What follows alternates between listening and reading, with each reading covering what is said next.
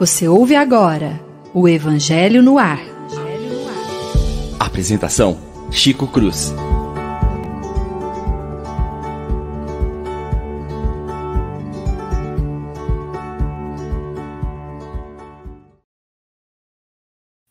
Muito bom dia, meus prezados e queridos amigos, que nos dão o prazer, a satisfação e o carinho de estar conosco nessa próxima uma hora, assistindo e compartilhando conosco o Evangelho no ar.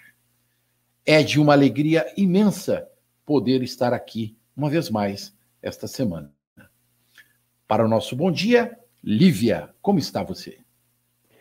Chico, muito feliz de participar hoje no programa mais uma vez e desejando que todos tenham uma manhã muito feliz. Um excelente dia para todos, um bom dia aos amigos e aos nossos ouvintes. Obrigado, Lívia. Bom dia, Leon. Bom dia, Chico. Bom dia aos nossos amigos ouvintes por mais uma semana compartilhar conosco a alegria de fazer o Evangelho no ar. Que a gente possa ter uma manhã muito proveitosa mais uma vez aqui nos estudos do Evangelho. Um abraço a todos. Obrigado, Leon. Bom dia, Paula. Bom dia, amigos. Uma alegria estar aqui de novo. Vocês vão ter que me aguentar mais uma semana, mas está tudo certo, né, gente? O William vai Duas. voltar. Duas ou três semanas ainda. Isso. Essa história do cara. Mas é uma alegria estar com vocês, viu? Tanto com os amigos quanto com os ouvintes. Obrigado, Paulo. Esse negócio do William ter que, que fazer casa, que o filho vai nascer, arrumar, não sei o quê, tá te dando uma oportunidade muito boa de estar conosco. Como eu disse na semana passada, Claro. eu nem sei se eu quero mais o William no programa. O que, que é isso? Duas É, mulheres lindas, duas mulheres lindas, inteligentíssimas, de uma cultura imensa. Para quem que precisa de um advogado? Ah, Eu ia falar disso lei. agora. Nós É livramos do da lei. advogado. A gente nem precisou do habeas corpus para se livrar do advogado. Foi bom demais. Eu descobri que basta ele ter um filho que ele sai. Gente, bom dia. Vamos então ao estudo do Evangelho. E hoje, dando continuidade ao capítulo de número 5 do Evangelho, Bem-aventurados os aflitos, o item de número 12, motivo de resignação. Olha, tá vendo? Olha o tema, como cai certinho. A gente está resignado, né? Motivo de resignação. Por estas palavras, bem-aventurados os aflitos, pois serão consolados, Jesus indica, ao mesmo tempo, a compensação que espera os que sofrem e a resignação que abençoa o sofrimento como o prelúdio de cura. Essas palavras também podem ser assim traduzidas. Deveis considerar-vos felizes por sofrer, porque vossas dores neste mundo são as dívidas de suas faltas passadas. E essas dores pacientemente suportadas na terra poupam-vos séculos de sofrimento na vida futura. Deveis, pois, ser felizes. Deus reduz vossa dívida, permitindo-vos liquidá-la presentemente, o que vos assegura a tranquilidade para o futuro. O homem que sofre é semelhante ao que deve uma grande quantia. E para quem diz, o credor, se me pagas hoje, mesmo a centésima parte, darei a quitação de todo o resto e serás livre. Se não o fizeres, eu te perseguirei até que tenhas pago o último centavo. O devedor não ficaria feliz suportando todo tipo de privação para ficar livre e ainda pagando somente a centésima parte do que deve? Em lugar de se lastimar de seu credor, não lhe agradeceria? Fico eu imaginando, né? Que Deus de repente vira para você e fala assim: ó filho, a tua dívida é enorme. Mas se você me pagar só duas, eu quito o resto. Já pensou, Lívia? Como é que ficaria para você isso? Ah, uma alegria. A metáfora que Kardec usa para nos ajudar a entender a- o sermão da montanha, né? Me chamou muito a atenção quando eu li esse item, sempre que eu leio, porque Kardec abre este capítulo com justi é, primeiro, bem-aventurados os aflitos. Ele introduz o sermão da montanha e depois vai trazendo elementos para nos ajudar a entender a fala do Cristo. E aqui ele está exatamente é, coroando essa reflexão nos ajudando a entender o que Jesus queria dizer quando disse: Bem-aventurados os aflitos, porque serão consolados. Então, a metáfora que foi lida agora, que diz, né, um, um homem devia muito, mas um credor vai dizer para ele, né, um credor generoso aqui, vai dizer, ó, se você pagar só a centésima parte, tá tudo tranquilo, você pode seguir sua vida. Agora, se você não pagar nem, nem essa, você vai ter que pagar até o último cente, o último centavo, a última questão. É, evidentemente que uma pessoa que tivesse uma dívida muito grande encontrasse alguém com essa generosidade, pedindo apenas a centésima parte do que era devido, se sentiria muito feliz e muito agradecido. Então, Kardec agora nos, nos ajuda a retomar o pensamento para Jesus. Por que bem-aventurados os aflitos? Porque os aflitos são devedores em algum sentido. Se nós considerarmos o nosso ontem, em algum momento da nossa jornada, houve uma ação que gerou aquele sofrimento. Nós ficamos em dívida em algum sentido. E agora temos a chance de regularizar a pendência, vamos dizer assim se não na sua integridade, pelo menos numa parte, isso já nos faz muito feliz. Então, bem-aventurados os aflitos, era um conceito muito profundo que Jesus precisou introduzir daquela maneira, mas a bondade divina nos permitiu, ao longo do tempo, entender melhor esta questão. Então, o modo como nós encaramos a aflição e decidimos lidar com ela vai fazer diferença entre suavizar a dificuldade ou agravar a dificuldade. Né? Então, esse olhar de Kardec nos ajudando a desmembrar a questão para entender é muito profundo e muito bonito, me sensibiliza quando eu leio. Agora eu passo para os amigos. É, é, hoje eu vou, eu vou dar uma de gerente de banco, viu, Leão? Vamos imaginar que nós tenhamos uma dívida de 10 mil reais com o banco. Aí a gente tem um gerente de banco que nem o Leon, gente boa, cara maravilhoso, Aí você chega lá e fala, é, doutor, eu preciso pagar e tal, mas tem dinheiro. Ele fala, ó, se você pagar um centésimo da dívida, 10 mil, dividido em 100, opa, que dinheirão, né, Leão, que o cara precisa pagar. Conta aí. Chico, amigos, é, é uma situação recorrente, viu? Você achar que isso não acontece, a pessoa te fala assim: olha, se eu pudesse pagar uma parte da minha dívida, engraçado, se a gente for entrar na seara da economia, chega num ponto que isso aí vira verdade, tá? Que a gente tem situações que às vezes a instituição financeira, às vezes paga uma parte dessa dívida e conta uma outra história, sabe? O setor econômico foi por essa seara, tá? Mas ah, aí o, o, que talvez as pessoas não entendam, né, é que. E eu vou, eu vou então já que o Chico entrou na seara, eu vou, vou, vou entrar na minha praia, que é na economia vai acontecer das pessoas, por vários anos, ela passar por essa mesma situação, ela passar, olha, eu quitei a minha dívida por um centésimo, não é um centésimo, mas 10% nas conversas. Eu quitei a minha dívida por 5, 10% do que eu devia na época, e passados 5, 6 anos, agora eu casei, agora eu preciso comprar minha casa própria. Só que naquela época que eu era solteiro, eu vivia a vida alucinadamente, eu gastei meu cartão de crédito até a tampa, e eu vim aqui, eu gastei 10 mil reais, eu paguei mil e limpei meu nome. Só que agora eu sou uma nova pessoa, um homem que quer casar, e a minha esposa não consegue financiar uma casa junto comigo, porque naquela época eu paguei o seu 10% da minha dívida. E você acredita, Chico, que cotidianamente eu preciso passar um, a gente chama de comitê, a Paula sabe bem do que eu estou falando, para autorizar um cara que deveu no passado, falar, não, esse cara agora ele precisa, ele quer, é outra pessoa, tem uma renda assim, tem uma situação assim. É uma situação que chega a ser cotidiana para a gente, não é na primeira, nem a segunda, nem a terceira vez que eu passei por uma situação dessa, e a empresa que institucionalizou essa prática de mostrar que a, gente pode perdoar o devedor, a gente pode ver que o devedor tem uma nova vida. O mundo material copia né, a, a, a, o mundo espiritual de certa forma, e é interessante porque tem várias oportunidades que você vê que é um aprendizado. E aí tem pessoas que assim: olha, naquele período eu usei um exemplo radical do cara que curtiu a vida solteiro, mas teve já, já, teve, já tive casos de eu atender na minha mesa, uma pessoa falou assim: cara, para me formar, foi o cartão de crédito, foi o cheque especial, ó, isso aqui eu passei pela doença da minha esposa, pela doença do meu marido. Você vê cada história, eu tô me arrepiando de lembrar, porque teve muita história que chegou na minha mesa, da pessoa falar assim, cara, por que eu não vou ter direito à minha casa agora? Naquela época foi assim. E aí a gente começa, a Paula sabe o que é isso, esses comitês a gente começa a virar o advogado do cliente. Por que eu fui falar mal do advogado no começo do programa, né? Agora eu falo que eu atuo como eles. me arrependi agora. Mas eu gosto de advogar pelo cliente, entendeu? Eu falo, poxa, esse cara pode, ele deve. Então ele não é. Então a gente, o mundo material, de certa forma, copia essa situação. E, gente, se a gente pegar, e agora eu vou para dentro do estudo do Evangelho, Se a gente pegar o que o Kardec nos disse, a forma com que ele construiu o capítulo do Bem-aventurados aflitos é uma coisa que eu fui estudar durante a semana. Bem-aventurados aflitos no sermão não é o primeiro sermão. É interessante. O Kardec coloca primeiro no Evangelho, mas não é. Na, no Sermão do Monte, uma das últimas coisas que ele vai mencionar é o Bem-aventurados aflitos. Isso. Aí, por que, que o Kardec foi fazer dessa forma, né?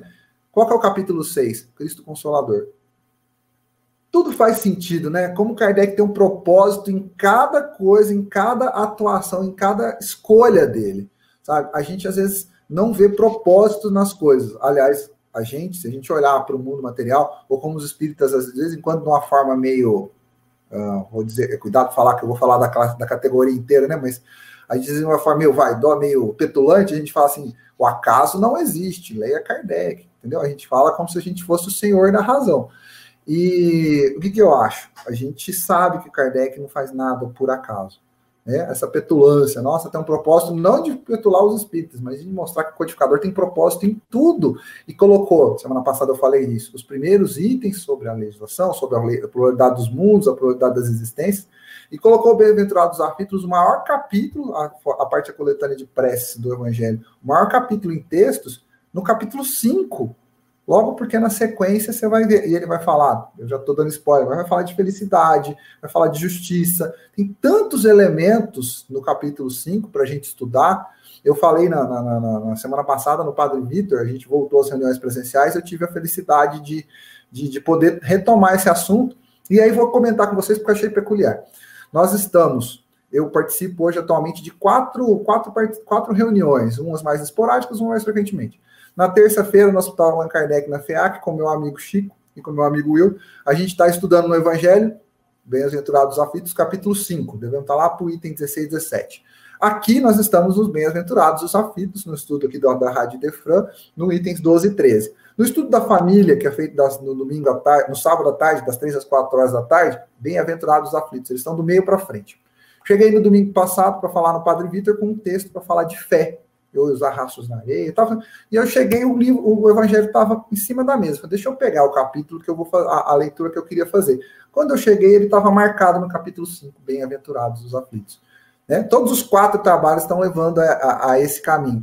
E muita gente, eu falo assim, se você pudesse pegar um, uma coletânea, um pedacinho do evangelho e colocar na tua cabeceira, se você pudesse, ó, eu não tenho como ler aquele calhamaço. Pega o capítulo 5 e deixa ali do lado ele é o remédio, ele é o remédio para qualquer circunstância que a gente vai estar tá passando. Ele está muito bem encaixado, muito bem fundamentado, sabe? É a essência, é, é talvez o néctar, olha, eu fui longe, vai, o néctar da moral cristã que está no nosso Evangelho segundo o Espiritismo. Hoje eu estou inspirado, né? Não fui falar do advogado, hoje eu estou cheio de, de galhardia para falar. Então, eu estou muito inspirado, estou muito feliz com esse capítulo e ele, ele chega num momento importante em nossas vidas. Vai, Chico, senão não para. Obrigado, Leão, obrigado. Segura, eu estou doido para dar um pitaco na sua fala. Porque é o seguinte, né? É, você, nós começamos a falar de dinheiro e quando a gente leva isso para o plano espiritual, a gente vê a grandiosidade de Deus, nosso Pai. Que não precisa juntar a equipe para dar aval. A lei já está escrita ele dá o aval sem ter que juntar a equipe do banco, né? Ele já disse: se você me pagar a centésima parte da dívida, você será perdoado. Quantos de nós na nossa vida reclamamos de estar passando neste momento alguma dificuldade por conta da pandemia ou por conta de qualquer outro sofrimento, um câncer, hemodiálise, um problema no coração, um problema qualquer de saúde, sem saber que se ao terminar aquela acerto de contas com a lei, nós estaremos quites em 100% da nossa dívida. Muita gente não sabe disso. Basta que nós nos resignemos, que nós passemos por aquele momento sem reclamar e agradecendo a Deus por aquela oportunidade. E aí, com certeza, nós estaremos nesse processo de acerto de contas. O segundo pitaco é por conta dessa sua fala agora. É, muitas vezes nós não sabemos onde buscar no Evangelho aquela calma necessária, aquela palavra que acalma os nossos corações. O capítulo 5, Bem-aventurados os aflitos, nos dá toda a dica de como é que a gente deve lidar com isso. Em falar em lidar, Paula, como você lida com isso? É, quando a Lívia começou a falar sobre a alegria, né, de ler esse capítulo, é, vem a ideia do quão confortador, do quão consolador é a doutrina dos espíritos, né? Porque ele vem nos ensinar a diferença entre a obediência e a resignação. Porque muitas vezes eu faço uma coisa por obediência, e eu estava até estudando alguns casos de, por exemplo, de no caso de divórcio, onde as mulheres são proibidas de divorciar em algumas culturas, o sofrimento que é estar tá fazendo aquilo porque ela é obrigada a fazer aquilo por obediência. E às vezes a pessoa não entende que quando você fica por resignação, o seu coração é que consente. E quando você fica por obediência, é só a sua racionalidade, é só a sua mente, é só a cultura que está te obrigando a ficar naquela situação. Enquanto você está obrigado, é muito difícil você se resignar. Você pode até trilhar o caminho de começar na obediência e terminar na resignação, mas é muito complicado. Mas quando você vai entendendo o motivo pelo qual você está aqui, o motivo do seu sofrimento, a nossa responsabilidade diante do nosso hoje, a nossa resignação ela se torna diferente. E aí cai na fala do Leão. Porque enquanto o Leão estava falando, eu não sabia se quem falava dentro de mim era psicóloga ou se era ex-bancária. Porque é assim, gente. Eu vou contar uma coisa para vocês. A pessoa contrai uma dívida no banco, a dívida vai crescendo. O banco dá uma. Não é que ele explora, é o sistema é esse. É um sistema injusto, porque é um sistema capitalista, ele não vai ver a condição da pessoa. Só que a pessoa fica xingando o banco porque ela está devendo no banco, porque o banco é um ladrão, e ela esquece de olhar a própria responsabilidade, porque o banco não foi lá na casa dela levar o dinheiro, ela foi no banco e contraiu a dívida. Né, Leão? O Leão sabe bem o que é isso. E às vezes a gente faz a renegociação para o cliente e o cliente sai assim: é, não fez nada mais do que a sua obrigação. Oh, oh. Veja a diferença. É, não, gente, é cada caso. Eu estava lembrando uma mulher que foi receber uma Bolsa Família e ela esqueceu o RG dela. E ela queria porque queria receber. E foi um caso que eu lembrei porque ela começou a quebrar as coisas de ter que chamar o guarda para retirá-la de lá, xingando a funcionária. Ela esqueceu o documento e ela achou assim. Em nenhum momento ela falou assim: eu estou precisando de dinheiro. Ela falava assim: essa miséria dessa Bolsa Família, isso não serve para nada. Eu falo: a pessoa não tem gratidão, não reconhece que a responsabilidade da volta do RG não era o caixa é assim a gente perante a vida. A vida é injusta comigo, a culpa é dos outros, eu sou sempre uma vítima, eu não quero pagar o que eu devo, eu quero que Deus me concede. Então, as falas de todo mundo, e fechando na da do Chico, ela veio bem a calhar nisso. Porque esse pensamento meu é isso, a pessoa foi, ela esqueceu. Aí já entra o lado da psicóloga. É, eu ia eu, perguntar para você, e a psicóloga? Eu tenho que acolher aquele mal-estar, gente. Porque quando ele fala que, é, que a gente tem que se sentir tem que sentir felicidade por estar pagando, não é falar assim, nossa, que alegria, eu tô com uma doença grave. Não é isso, gente. A gente não tem que pegar o espírito da palavra. A gente não tem que pegar o pé da letra. A gente tem que entender que se a gente fica desconfortável no sofrimento, que o caminho para aceitação é um caminho que a gente vai passar por várias fases, a gente às vezes tem raiva, às vezes a gente questiona Deus. Acontece isso. E...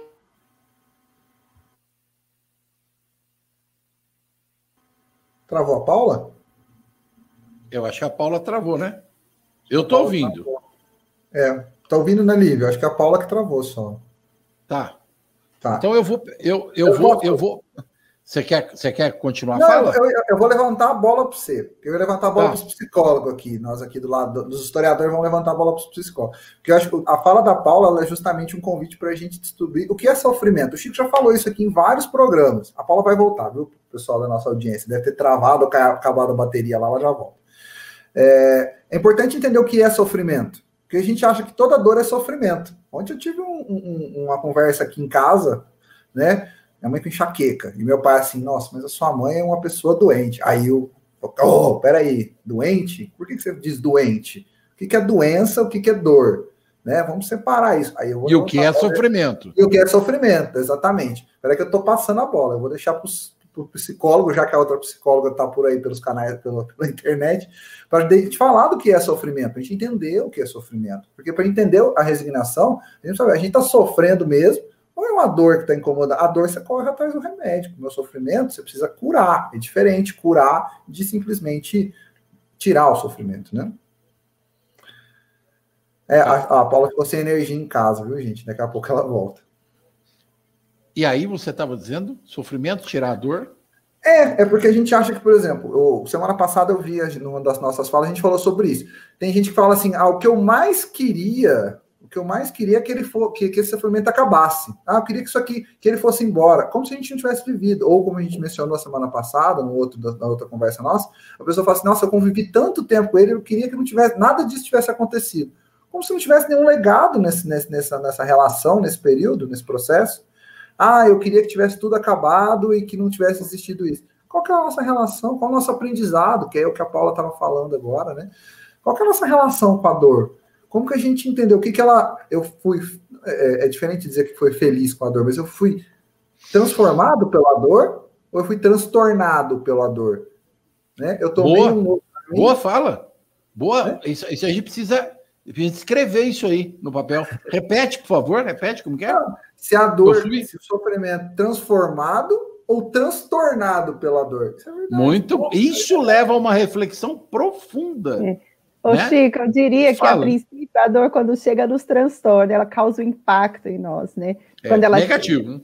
É, não, é um desafio. Às vezes, mesmo os que não se revoltam, se sentem perplexos diante da dificuldade quando ela chega.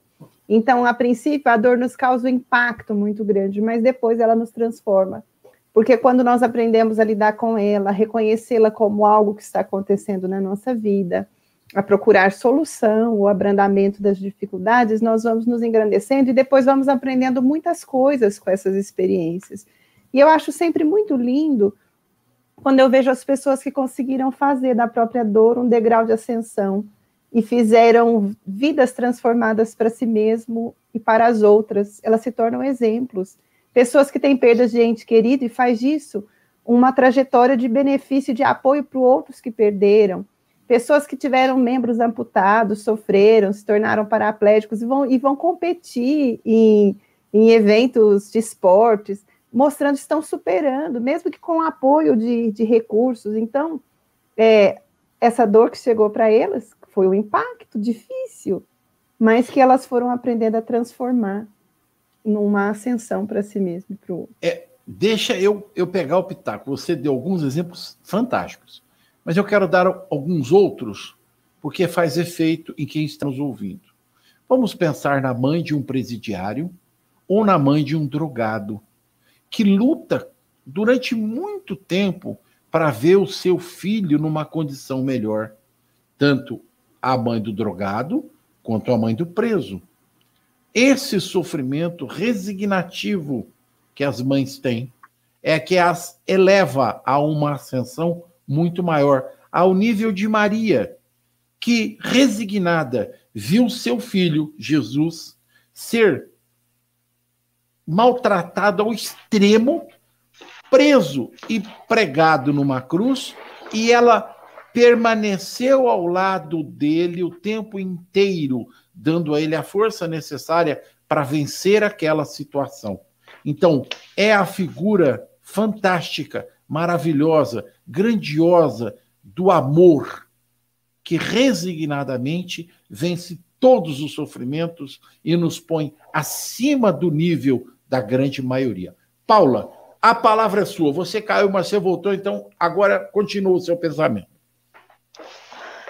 É, eu estava, assim, na parte da psicologia, a gente trabalha muito com a, o acolhimento da emoção, né, do sentimento, para a gente não, não é, se violentar, no, no sentido de, nossa, eu sou obrigada a aceitar, a gente cai de novo na resignação, assim, ó, acolhe aquele mal-estar, às vezes as coisas estão difíceis, eu preciso, às vezes, me recolher para poder é, encontrar aquela força, aquela conexão de novo, é, a, a, outro dia uma pessoa comentou comigo assim: é, mas é, as coisas estão, então estão dando errado. Eu falei, perguntei se ela estava orando e tudo, ela falou assim: ah, então quer dizer que se eu não estiver orando, então Deus não vai me ajudar, por isso que está dando tudo errado para mim?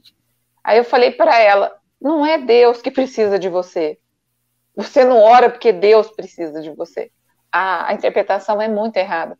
Você ora para você poder entender esse momento, para você poder aceitar de alguma maneira, porque nas outras religiões, mesmo sem aceitar na, é, saber sobre as existências de múltiplas encarnações, as pessoas também conseguem encontrar a sua fé e sua força, desde que elas estejam conectadas com a energia maior, com a espiritualidade que está vibrando no bem e que está nos fortalecendo, porque no final, é, se, se a gente se lembrar dos nossos piores momentos, gente, às vezes a gente está num sofrimento muito grande, muito grande, e você acha que não vai passar daquilo, que, é, que vai ser impossível sair daquilo. Quando depois que nós passamos os nossos momentos difíceis e olhamos para trás, a gente não se pergunta, gente, eu não sei como é que eu passei aquilo.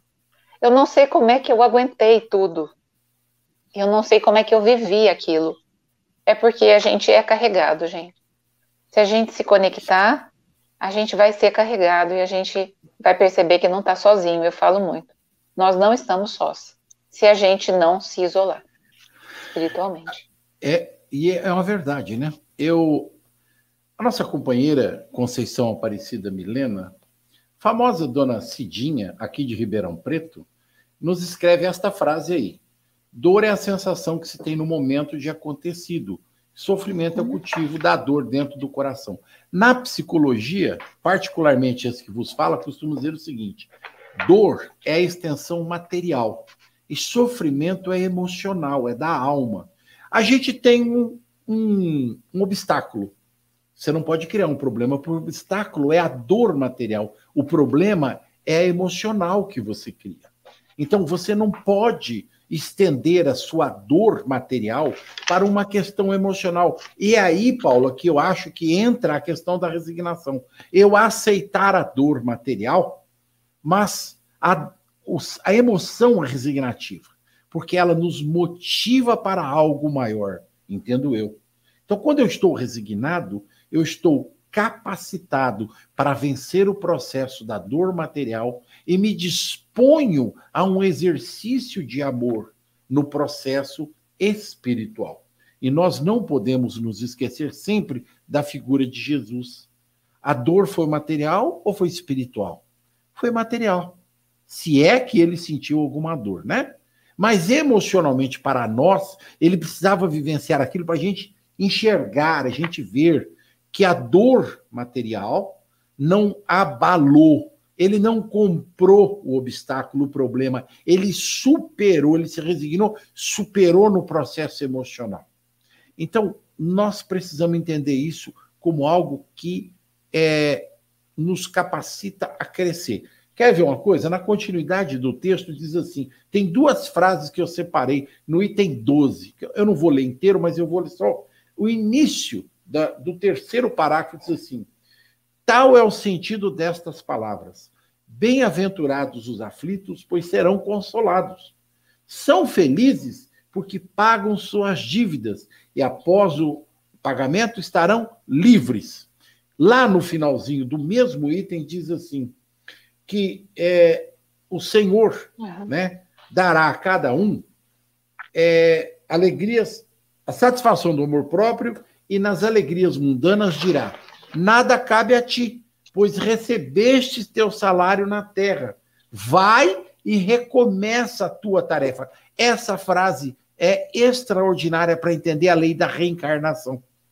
Quando nós não nos aceitamos ou não nos resignamos, nós temos que recomeçar a tarefa para o nosso aprendizado.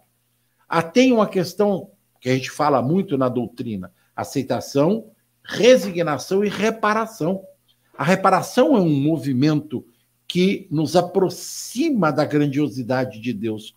O que, que eu estou reparando? É do outro ou é em mim? A reparação está lá ou está cá? Então, eu queria passar a bola para a Lívia, depois eu vou voltar a você, Paulo, para que ela fizesse um comentário a respeito disso. Depois vou passar para o Leão, vou trazer de volta para você, tá? Lívia, o que, que você enxerga? O que você pensa disso?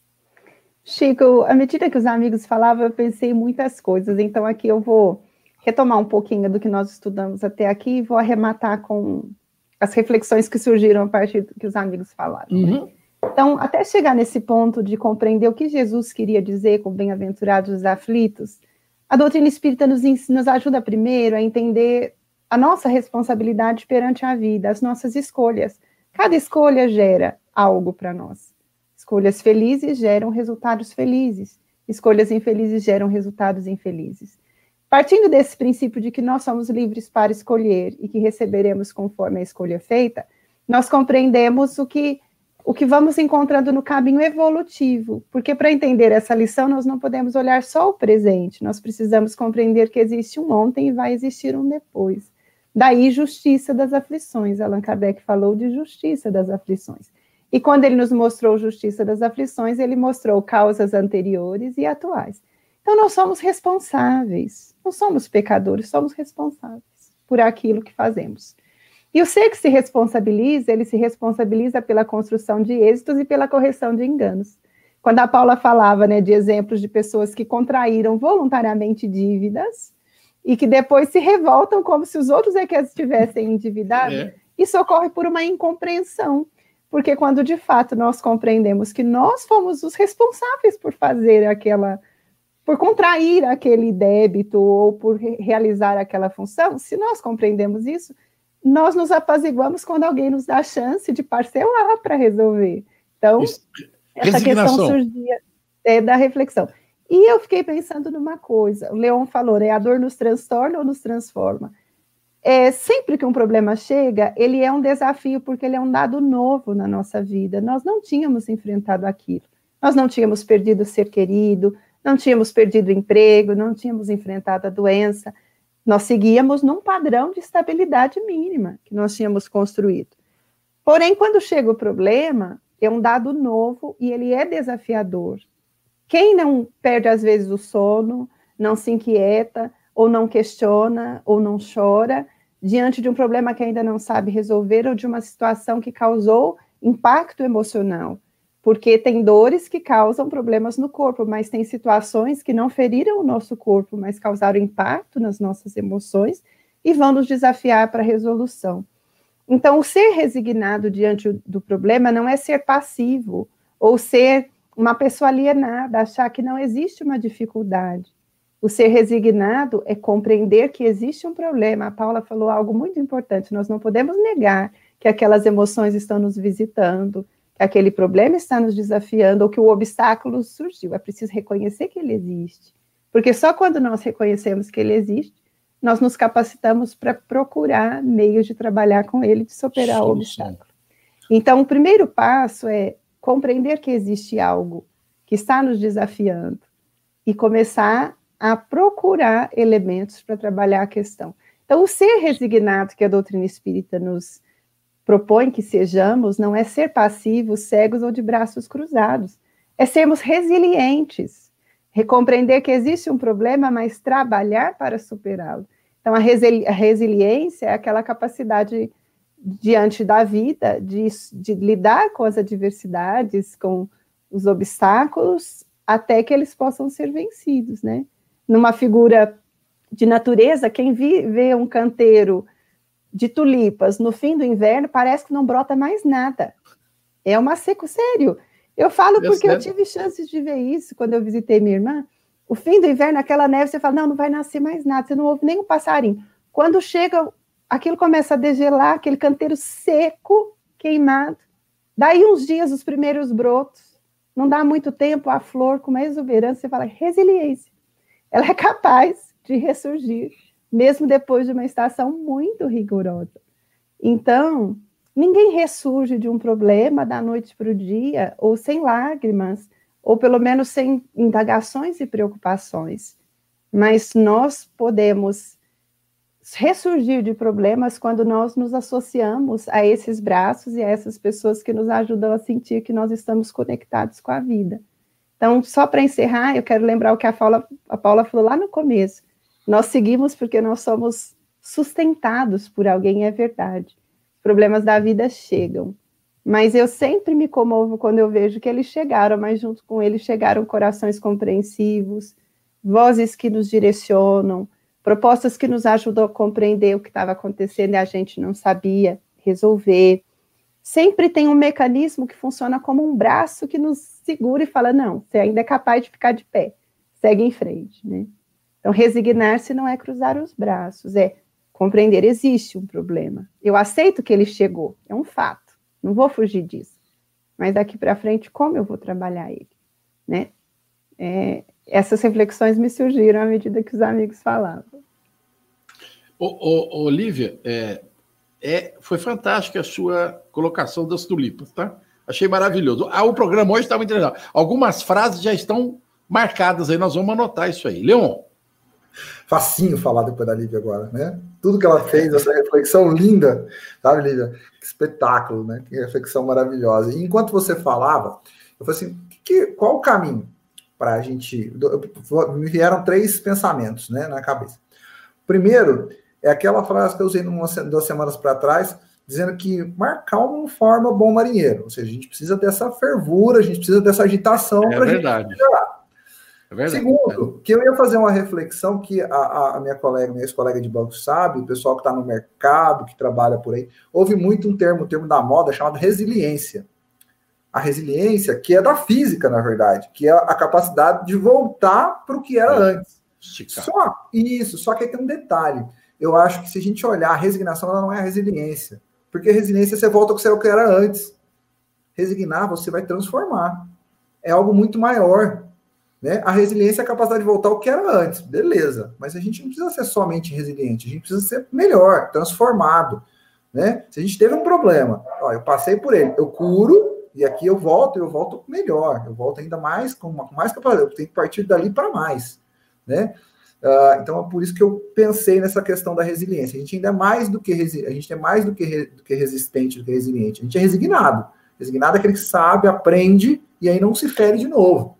E aí eu pensei, mas aonde eu vou pensar num exemplo, ou no que, que vem na minha cabeça quando eu penso num exemplo desse? Como que eu buscaria força num momento desse, difícil, de sofrimento? E o que vem na, na minha cabeça, e veio na minha cabeça, talvez vocês vão entender por quê, é a oração de São Francisco. Porque a oração de São Francisco, ela fala assim, se torna um instrumento de paz. Como que eu vou buscar paz? Porque quem está em sofrimento não está em paz, ele está atormentado. E aí ele fala que você procure levar amor onde, eu vier, onde tiver o ódio, levar a, a fé onde tiver a dúvida. Eu estou com a oração aqui, estou falando ela toda errada, né? Eu estava procurando enquanto eu falava. O perdão onde tem a ofensa, a fé onde tem a dúvida, a esperança onde tem o desespero, ou seja, ele dá o caminho, ele explica, né? Ele dá o exemplo para a gente e no final da oração a gente sabe, aí essa parte é mais facinho, a gente lembra, né? Compreender do que ser compreendido, amar do que ser amado. O Chico fala isso nas palavras dele que a gente se nutre não é do amor que a gente recebe, é do amor que a gente doa. Isso é total, isso mudar esse conceito muda a nossa disposição para a vida. A gente nutrir desse amor, fazer o que São Francisco fazia. E essa semana, peculiarmente falando, o Papa Francisco está hospitalizado por uma hospitalização de sete dias, e amanhã ele vai fazer o Ângelus, né? A, a, a oração de domingo, de dentro do hospital. Ele está dentro do hospital, essa semana ele fez várias celebrações além de dentro do hospital. É, é, um grande, eu sou fã dos Franciscos, né? Tanto que a minha casa é Francisco de Paula Vitor, vim do Francisco Borice, né? E aí Deus me pôs mais um Francisco na vida, o Francisco Cruz. então, são vários Franciscos na minha vida, tá? Então, sou muito fã, muito fã do Papa Francisco. Como eu te disse, né? Tá vendo? Tá no quarto Chico na minha vida, né? Todos eles eu tenho. No momento, logo que eu casei, eu peguei um livrinho do Papa Francisco que ele respondia às crianças né? Crianças do mundo inteiro, de vários continentes, crianças, inclusive, que eram não próximas da, da, da Igreja Católica, mandavam um desenho e faziam per, uma, perguntas para ele. E o Francisco tinha uma, aquela paciência de dizer, aquele, tem uma carta que ele responde nesse livrinho, eu vou achar esse livro. Eu comprei na Betânia, vocês têm ideia, eu fui comprar um presente com um amigo que era católico, e aí eu fui na livraria católica e achei esse livrinho do Papa, Papa Francisco respondendo para as crianças. E aí ele foi responder uma criança, se eu não me engano, da Síria. É, é, assim, eu quando tiver oportunidade eu quero trazer a íntegra, porque se eu não trouxer, talvez não transmita a emoção, mas a forma como que ele oferece para aquele menininho ressignificar o sofrimento, sabe, é um dos momentos mais, é uma das leituras mais impactantes num texto para criança, sabe? Me lembrou muito A Vida é Bela, que é um filme que o, o, o personagem principal, ressignifica a guerra para o filho. Ele fala que é uma grande competição e tudo, ele cria um outro significado para a guerra para amenizar aquele sofrimento, para tornar, para criar um outro sentido para aquilo. Entendeu? Então, quantas vezes a gente não pode criar um outro sentido e diminuir a, a, a nossa, a nossa relação com o sofrimento? Por que, que eu estou passando por isso? Não é para quê. O porquê, às vezes, ele é inquisitivo, ele dói a gente. Mas se a gente trocar o porquê para para que passei por isso, para que enfrentar isso, a gente entra na lição do, do, do, da oração de São Francisco. É para que eu compreenda mais, para que eu ame mais, para que eu leve fé para as pessoas. Eu acho que isso faz toda. Isso traz um novo sentido. Francisco, meu amigo. Leon, é, a sua fala é muito interessante porque você, no meio dela, disse assim: se a gente aprender a entender que o amor é muito mais forte e traz muito mais felicidade quando a gente doa do que quando a gente recebe, faz toda a diferença entre a questão que nós estamos lidando nesse momento da resignação. Então, quanto mais a resignação, no meu ponto de vista, é assim: eu estou, tá bom, eu vou continuar amando, eu vou continuar me desdobrando, eu vou continuar trabalhando. É, alguns autores espirituais dizem que quando a gente está doente, o melhor remédio é a vassoura, não é a cama. Paula.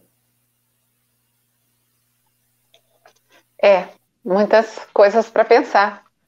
Maravilhoso o pensamento que a Lívia trouxe sobre as tulipas, né? E eu fiquei pensando na questão do tempo como a natureza ela é maravilhosa na sua, na sua reconstrução, no seu renascer, na sua transformação, através do tempo. E a gente tem um problema de compreensão com o tempo, assim, ó, a gente não entende a eternidade.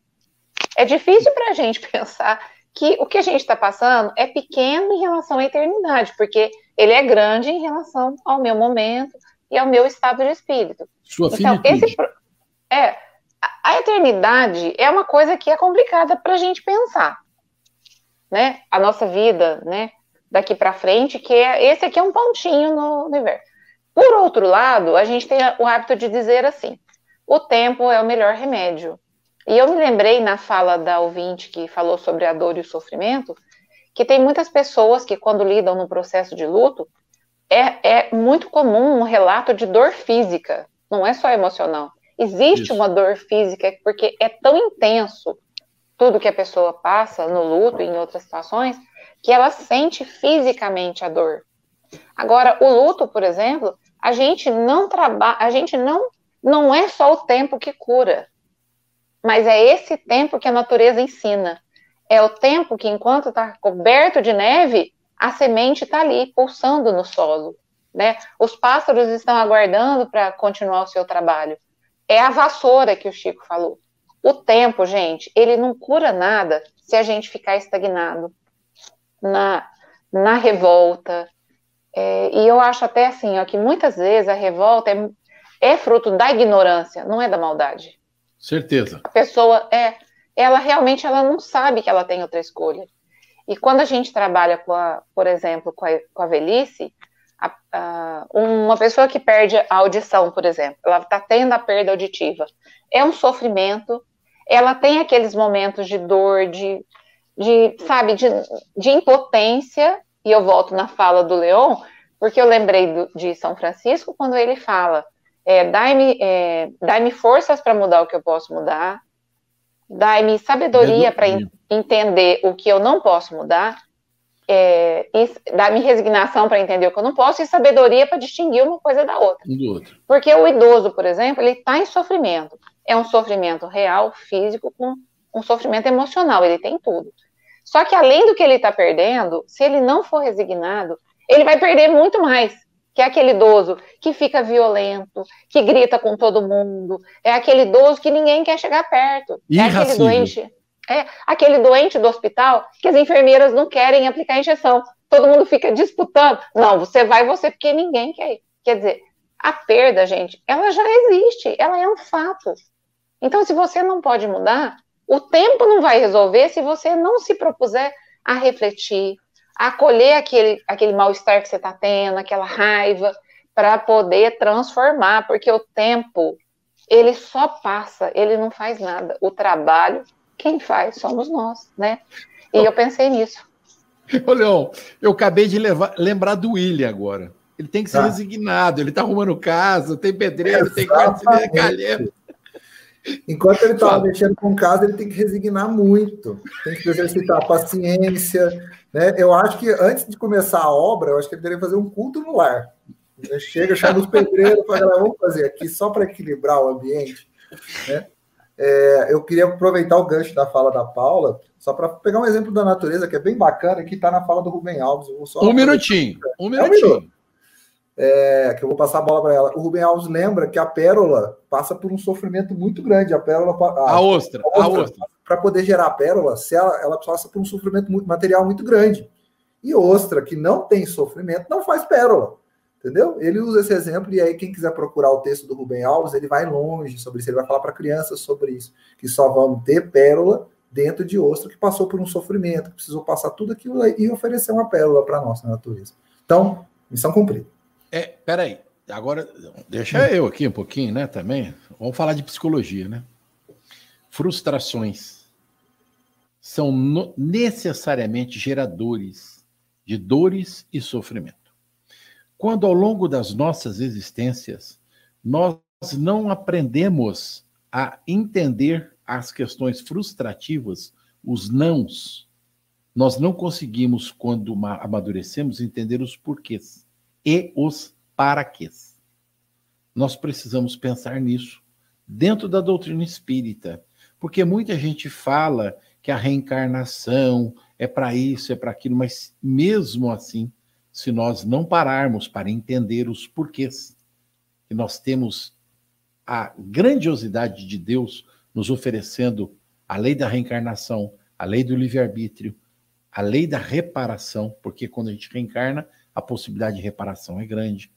Nós precisamos compreender, entender, melhorar no nosso processo é, espiritual essas questões. O espiritista, na sua grande maioria, oriundo de outras religiões, traz dentro de si todo o complexo filosófico que ele aprendeu durante 1700 anos. Cair na doutrina espírita e compreender as lições do da doutrina, às vezes é bastante difícil para a grande maioria dos espiritistas atuais. Eu não vou abrir, vou ler. O item 13 do Evangelho nos traz algumas considerações, apesar de a gente faltar 11 minutos só, hein? O homem pode amenizar ou aumentar a amargura das provas por sua maneira de encarar a vida terrestre. Sofre tanto quanto mais longa considera a duração do sofrimento. Ora, aquele que se coloca no ponto de vista da vida espiritual abarca a vida corporal num piscar de olhos. Ele vê como um ponto no infinito. Ele vê o ponto, né? Compreende sua brevidade e diz a si mesmo que este momento penoso passará rapidamente. A certeza de um futuro próximo mais feliz sustenta-o e encoraja-o, em vez de se lamentar, agradece ao céu pelas dores que o fazem progredir. Para aquele, no entanto, ao contrário, que só vê a vida corporal, esta lhe parece interminável e a dor recai sobre ele em todo o seu peso dor corporal, material. O resultado daquela maneira de encarar a vida é diminuir a importância das coisas deste mundo, levar ao homem a moderar seus desejos e contentar-se com sua posição sem invejar a de outros, atenuando o impacto moral dos seus reveses e decepções. Ele extrai daí uma calma e uma resignação tão úteis à saúde do corpo quanto à da alma. Enquanto pela inveja, o ciúme e a ambição entrega-se voluntariamente à tortura, aumentando as misérias, a angústia em sua curta existência. E aí, esse, esse texto, acho que fecha com bastante limpidez a fala de todos nós. Dá para o nosso rádio ouvinte entender e perceber que nós precisamos enxergar não a vida corporal, mas a, a vida espiritual. É um pontinho, como disse a Paulo, nesse espaço enorme. E o que nós passamos hoje, como disse a Lívia, na medida da nossa aceitação, da busca da nossa resignação, com resiliência, com transformação, nós vamos entender, nós vamos perceber que Deus, nosso Pai, na sua imensa grandeza, nos oferece oportunidades maravilhosas de mudança, de transformar a nossa alma. 11h51, eu vou passar para vocês para o fechamento. Eu sei que tem algumas surpresinhas aí, tal tá coisa. Cada um faz o seu H agora para fechar. Lívia. Chico, numa figura bem simples, sofrimento é como se fosse a hora de tempestade, e resignação e aceitação é o abrigo, é o agasalho na hora que a tempestade está É isso mesmo. Muito sem bem. resignação e sem aceitação é como se nós ficássemos absolutamente expostos ao rigor da tempestade, sem nenhum abrigo, sem nenhum suporte. Então é melhor estar na tempestade abrigado. E eu me lembrei à medida que a Paula citou tão bonito Francisco de Assis e Leon também, é uma figura tão tocante, porque que espírito resiliente se nós formos ver a sua biografia, né, narrada por historiadores que fazem relatos tão bem feitos sobre ele, ele vai enfrentando cada desafio com essa atitude construtiva perante a vida. Quando o pai e o irmão não compreendem a escolha dele, ele escolhe seguir mesmo diante das incompreensões, sendo um homem luz. Quando a cegueira chega, ele não podia reverter o problema da cegueira, mas ele escolhe utilizar os outros sentidos que ele tinha para viver tão bem quanto possível. Quanto, quando o problema no baço visita, ainda assim ele não perde a alegria. Aliás, um traço da personalidade de Francisco era a alegria, tanto que ele era chamado irmão alegria. E no final da vida, eu me lembro de um relato da historiadora Chiara Frugoni, uma historiadora italiana medievalista que escreveu sobre ele. Ela vai dizer assim que no final da vida, quando ele já está no leito, doente, ele pedia para os amigos cantarem para ele, tocar música. E uma das pessoas próximas falou: Mas como você consegue? Como você pode, na hora que você está agonizando, ainda pedir música? Ele fala: Não me impeça de ser feliz, porque eu sei me glorificar no meu Senhor. Ele tinha tanta confiança na vida que ele sabia que de fato que ele não podia mudar, não tinha como trabalhar. Mas o que ele podia enfrentar bem, ele escolhia enfrentar. Então, eu diria assim: não é fácil viver os nossos testemunhos, os nossos problemas e os nossos desafios, mas não é impossível dar qualidade à nossa vida e passar melhor por eles. Então, seja qual for o desafio, agasalhe-se enquanto a tempestade passa, porque uma hora ela passa e fica conosco a sabedoria. Um excelente final de semana, uma semana muito boa e muito obrigada pela atenção. Obrigado, Lívia. Vocês estão vendo, né? Lívia é cultura medieval também. Olha que ela citou, hein? A historiadora. É história, né? Viu, Leão? É. Vai, Leão. Gente, é, eu tenho uma gratidão imensa pelo programa, né? Porque cada, cada fala de hoje foi. Esse programa tem especial, hein, Chico? Temos que gravar. Eu vou deixar, porque... eu vou deixar ele para você. O dia que eu aposentar, você vai ficar aqui fala isso para todos, falou isso para o Will já. e a gente Will sabe que esse programa gente esse programa que é da Lívia e seus asseclas. Né? Somos os seguidores dela. Boa. O programa está acabando com assim, coração. Dá, daria para falar muito mais, muito, mas muito tempo. A gente tem muito para falar sobre esse assunto. Mas eu vou ficar com uma mensagem, uma citação do, do, do Chico Cruz na semana passada, quando ele, ele citou o Erasmo, quando ele falou assim: a gente não pode ficar sentado na beira do caminho. Se o sofrimento. Erasmo chegar, Carlos. Erasmo Carlos. Deixar, Erasmo Carlos. Deixar claro que é Erasmo Carlos. É, ele falou que a gente não pode ficar sentado à beira do caminho. O Gandhi, aí já vou citar um outro também, dizia que a paz não é o que a paz ela não é um destino, né? A paz é o caminho.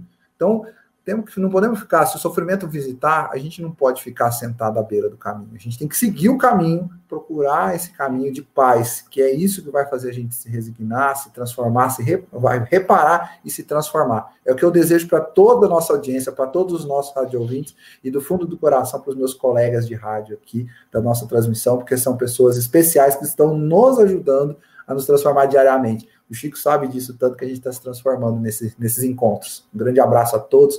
Parabéns para a nossa audiência. Hoje bombou o nosso chat, que continue sempre assim. Obrigado, Leão.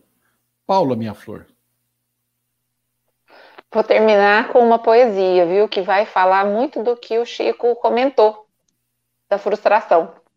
Vamos Chama lá. Agradeço, Senhor, de Maria Dolores. Ela vai falar: Agradeço, Senhor, quando me dizes não às súplicas indébitas que eu faço através das minhas orações. Muitas vezes, daquelas dádivas que eu peço, estima, concessão, posse e prazer, em meu caso, talvez fossem espinhos na senda que me destes a percorrer.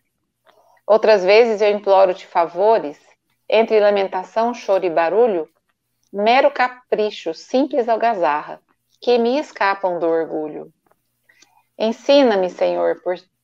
então, ensina-me que estou no lugar certo, que a ninguém tu me ligaste de improviso, e que eu desfruto agora do melhor tempo de melhorar-me em tudo que eu preciso. Não me escutes as exigências loucas, faze-me perceber que alcançarei além do necessário se eu cumprir o meu dever. Agradeço, meu Senhor, quando me dizes não, com teu amor, e sempre que eu te rogue aquilo que eu não mereça, não me atendas, por favor, Senhor. Uma, uma, um bom sábado a todos, cheio de graça. Você não vai nem comentar? Comenta, comenta, não vai nem comentar. Não, eu achei, eu, eu achei que você fez um gesto na hora que eu comecei a ler, que eu pulei a metade da pesquisa da poesia, porque eu achei que eu estava pegando o teu tempo. Não, não essa poesia aqui, ela vem falar, ó. É, ó, é da antologia da espiritualidade, chama Agradeço, Senhor. Se os ouvintes se interessarem, leiam a poesia inteira, porque ela vem falar que todas as vezes que a gente fica rogando a Deus e no sofrimento vem a frustração e vem o sofrimento, aquele é o momento do nosso crescer, da gente entender que primeiro a gente trabalha, depois a gente recebe. Não é o contrário, a gente receber sem ter reparado, sem ter arrependido e sem ter colhido tudo aquilo que foi plantado no passado. Então, Deus diz não metaforicamente, mas é a nossa consciência fazendo que a gente trilhe os caminhos necessários para a nossa transformação. Então, que Jesus nos abençoe, uma imensa alegria estar aqui com todos vocês hoje.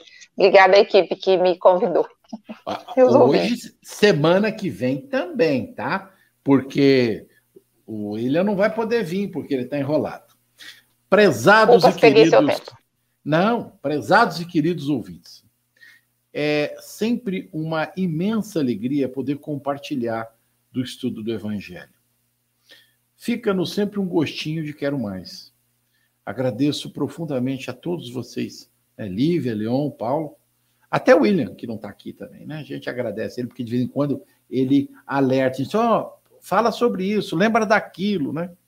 Então, é um momento, para nós particularmente, de muita alegria, de muita satisfação. E é uma benção poder estar reunidos e reunindo todos nós neste trabalho aos nossos rádios ouvintes, uma excelente semana.